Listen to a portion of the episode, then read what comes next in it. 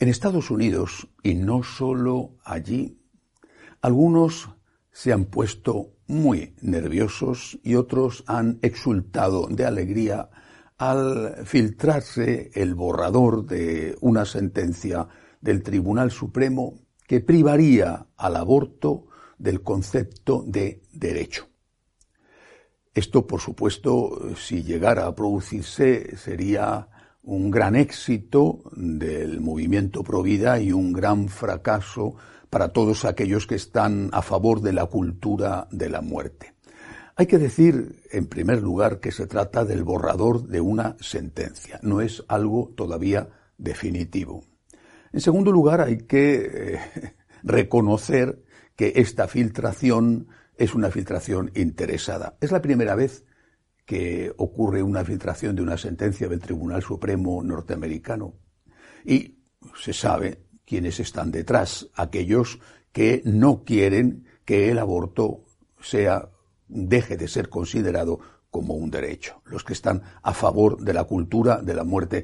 Estos que naturalmente están también a favor del negocio que se hace con los restos del aborto del niño que es asesinado, estos no se iban a frenar por una cosa tan pequeña como filtrar una noticia. Lo han hecho sabiendo que iba a provocar desórdenes sociales y de esa manera intentar coaccionar a los jueces del Tribunal Supremo diciéndoles si ustedes aprueban esta eh, derogación del aborto como derecho, va a haber muchísimos problemas y por lo tanto no lo hagan. Creo que es un momento decisivo en la lucha a favor de la vida y en el fondo es un momento decisivo en la lucha a favor de la democracia en todo el mundo occidental. El aborto es un crimen. Pero es que lo peor es que sea además considerado un derecho.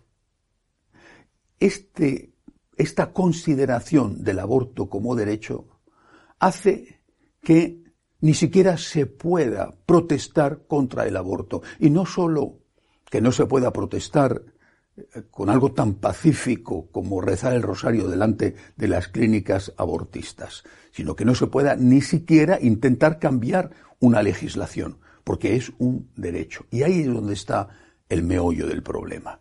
Los de la cultura de la muerte insisto que además son también muy amigos del negocio de la muerte, es decir, de lo que hacen con la venta de los restos que quedan de los niños asesinados, los de la cultura de la muerte están muy enfadados, han mostrado su agresividad, incluso eh, han llegado a amenazar, como así eh, han hecho esta semana, con atacar las parroquias católicas en Estados Unidos, lo cual pues no sería una novedad, eh, eh, al menos en países como Argentina eh, y Chile, que padecen periódicamente estos ataques contra las parroquias católicas.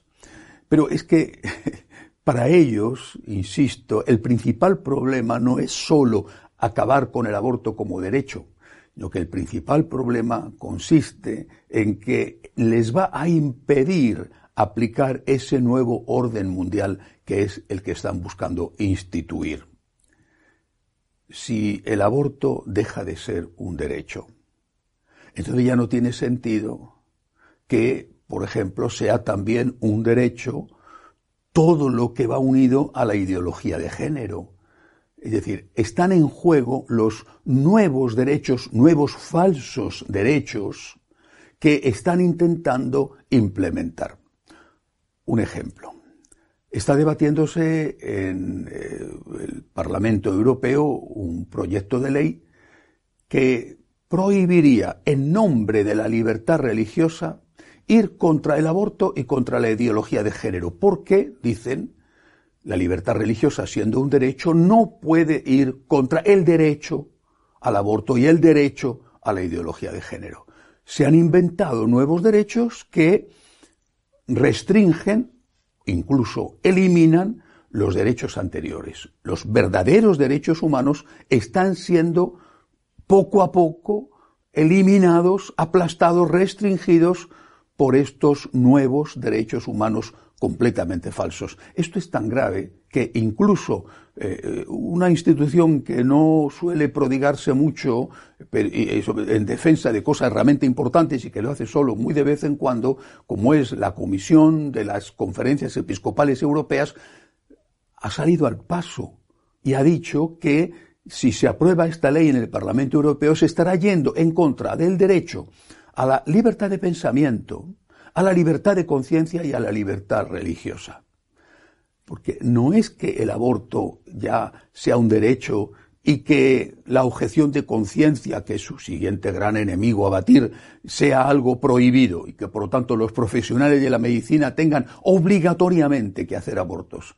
Es que además ni siquiera se va a poder hablar en contra. Hablar no solamente en el ámbito político, sino en una humilía, en una catequesis. No podrás hablar en contra del aborto o no podrás hablar en contra de la ideología de género, porque si lo haces estarás yendo contra derechos humanos, estos nuevos y falsos derechos humanos.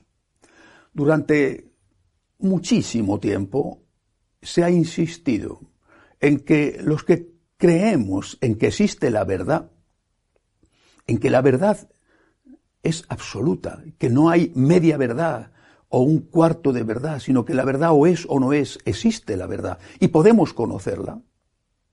Se ha insistido en que nosotros somos enemigos de la democracia, que decir que algo es verdadero es ir en contra de la convivencia y por lo tanto que las religiones que creemos que tenemos la verdad no un aspecto de la verdad, una parte de la, sino la verdad plena, especialmente nosotros los católicos, somos los grandes enemigos de la democracia porque nos convertimos en personas intolerantes.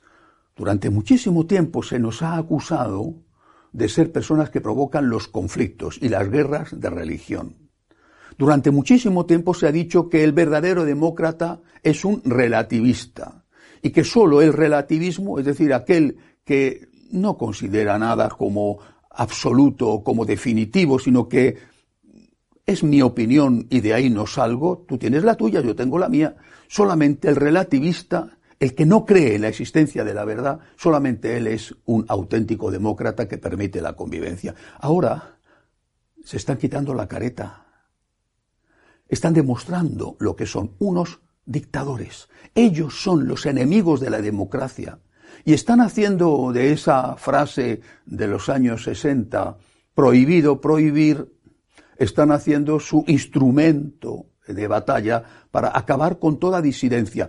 Repito, no solo con la objeción de conciencia, sino incluso con el derecho a pensar y a expresar lo que piensas, incluso en el ámbito más íntimamente religioso. La democracia está en peligro en manos de estos amigos y negociantes de la muerte. Está en peligro la cultura occidental, porque estos nuevos falsos derechos se impondrán y acabarán con los verdaderos derechos humanos. Pero hay una cosa que no está en peligro. Es lo que ellos buscan por encima de todo y no lo van a conseguir. Hay una cosa que no está en peligro nuestra en peligro nuestra fe. Ciertamente que sufriremos. Tendremos que volver a las catacumbas y algunos o muchos de nosotros serán o seremos echados a los nuevos leones, que son los medios de comunicación, para que nos trituren con sus dientes. Seguramente esto ocurrirá. Pero lo mismo que hace dos mil años, volveremos a vencer, porque ellos, los de la cultura de la muerte solo saben destruir, solo saben matar, solo saben edificar sobre ruinas. Y sobre ruinas no se puede edificar nada sólido. Y lo mismo que hace dos mil años vencimos a los de aquella cultura de la muerte que mataban a los cristianos eh, en los circos de Roma. Lo mismo haremos ahora, aunque quizá tendrán que volver a pasar 300 años de persecuciones como entonces. Pero mientras tanto, la cultura occidental, por supuesto, la habrán arruinado. Nacerá otra nueva, una cultura basada de verdad en el Evangelio y en ese sentido de la libertad y de la dignidad de la persona que nos ha enseñado Jesucristo. Hasta la semana que viene, si Dios quiere.